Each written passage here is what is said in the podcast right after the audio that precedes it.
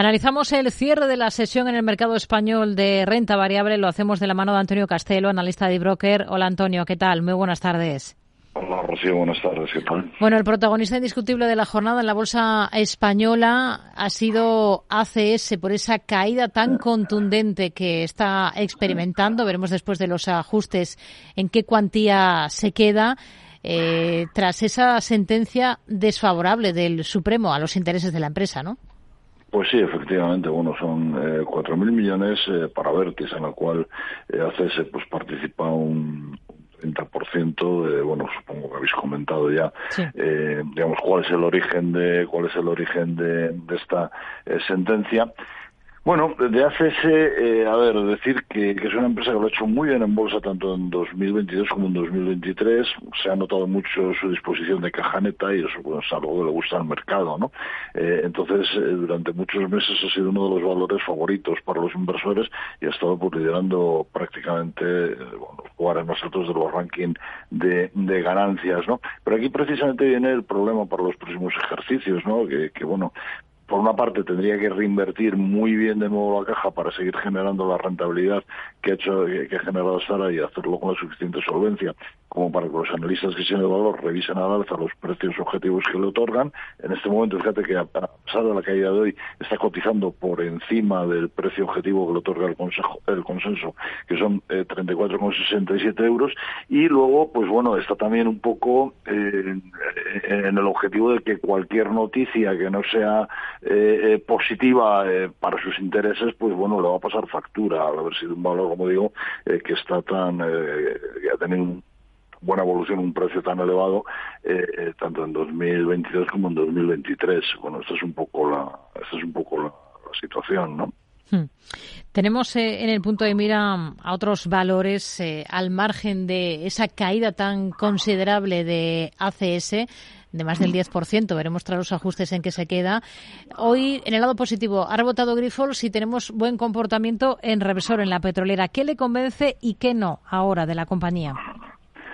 Bueno, vamos a ver, eh, eh, es una compañía que, eh, a ver, eh, al final, y aunque los resultados obtenidos en lo que de año han estado en línea con lo esperado, pues no podemos evitar que eh, el mercado siempre esté pendiente de los precios del crudo y del gas y que estos sean determinantes para la cotización de, de Repsol. Después de un 2022 excepcional, los menores precios del crudo y del gas en 2023 y la progresiva normalización del margen de, de refino, que estuvo en récords en 2022, pero no así en 2023, que ha bajado bastante, pues esto es lo que ha marcado la pauta de su evolución en 2023 y, lo va a seguir haciendo igual en, en 2024. ¿no?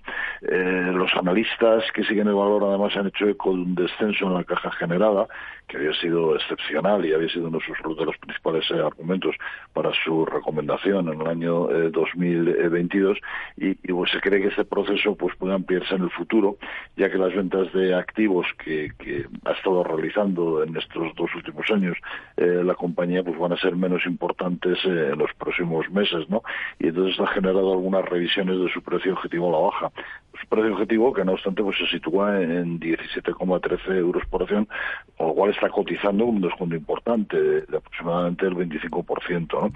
A su favor, desde luego, cuenta con un excelente nivel de retribución al accionista.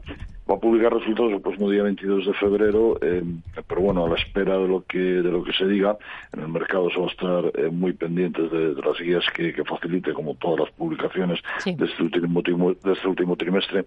Eh, creo que los actuales niveles de precio pues siguen siendo una opción interesante. BVA mañana presenta resultados. ¿Es optimista con sus números? Bueno, yo creo que los resultados van a estar en línea con lo que se prevé en el consenso, unos 1.900, 1.950 millones de euros, eh, con un BPA creciendo en el conjunto del año a niveles del 32%.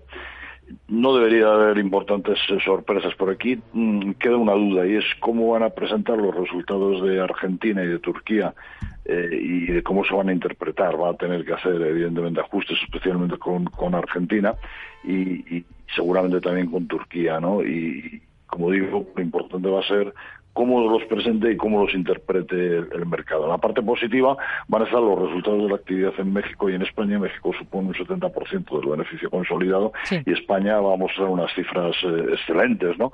Entonces, bueno, pues si el mercado considera que debe castigar la cotización de BBVA, quizás pudiera ser una buena alternativa para tomar posiciones en un valor eh, que, el consenso espera un precio objetivo a un año de 9,79 euros por acción, con lo cual pues tiene también un descuento bastante importante. Hmm. Visión para Unicaja. Esta semana debe elegir presidente y parece que José Sevilla es quien tiene más, más bazas. Sí, eh, a ver, Unicaja, a pesar de los problemas de gobernanza que ha tenido en los últimos tiempos, eh, que han sido conocidos y, comentados eh, hace meses ¿no? y que parece que están en vías de solución, precisamente culminando con este proceso de, elección de un presidente de consenso, como sería el caso de José Sevilla, y a pesar también de una peor evolución de sus cifras durante el primer semestre de 2023, peor evolución que el resto de bancos cotizados del selectivo, pues la verdad es que los analistas le siguen dando, le siguen dando una, una capacidad de, de subida importante precio objetivo promedio se sitúa en 1,29 euros y, bueno, eh, aun habiendo tenido algunas rebajas eh, estas últimas semanas, pues bueno, está cotizando con un descuento del 50%, como vamos, que es importante. Yo personalmente creo que de la banca doméstica es la entidad que estaría más expuesta a una recesión económica eh, y habría que vigilar mucho la guía que den de margen de intereses y sobre todo la evolución de los préstamos hipotecarios, ya que es la entidad de, las, de los seis bancos cotizados en, en bolsa en, en un primer nivel eh, en el IBEX eh, es la entidad, como digo, que, más depende de este segmento de negocio, ¿no? del minorista y en concreto de, eh, de los préstamos hipotecarios. Habrá que vigilar también las dotaciones y provisiones que, que, publiquen. ¿no? Entonces, sabiendo que los bancos todavía tienen margen para aguantar, yo creo que los tipos de interés no van a bajar tanto durante 2024 como se espera, ni tan rápidamente, y que, y que se van a ver beneficiados de este entorno de tipos todavía elevados durante tiempo, yo dentro del sector prefiero otras alternativas. Antonio Castelo, analista de broker, gracias. Muy buenas tardes. Gracias a vosotros, Rocío. Buenas tardes.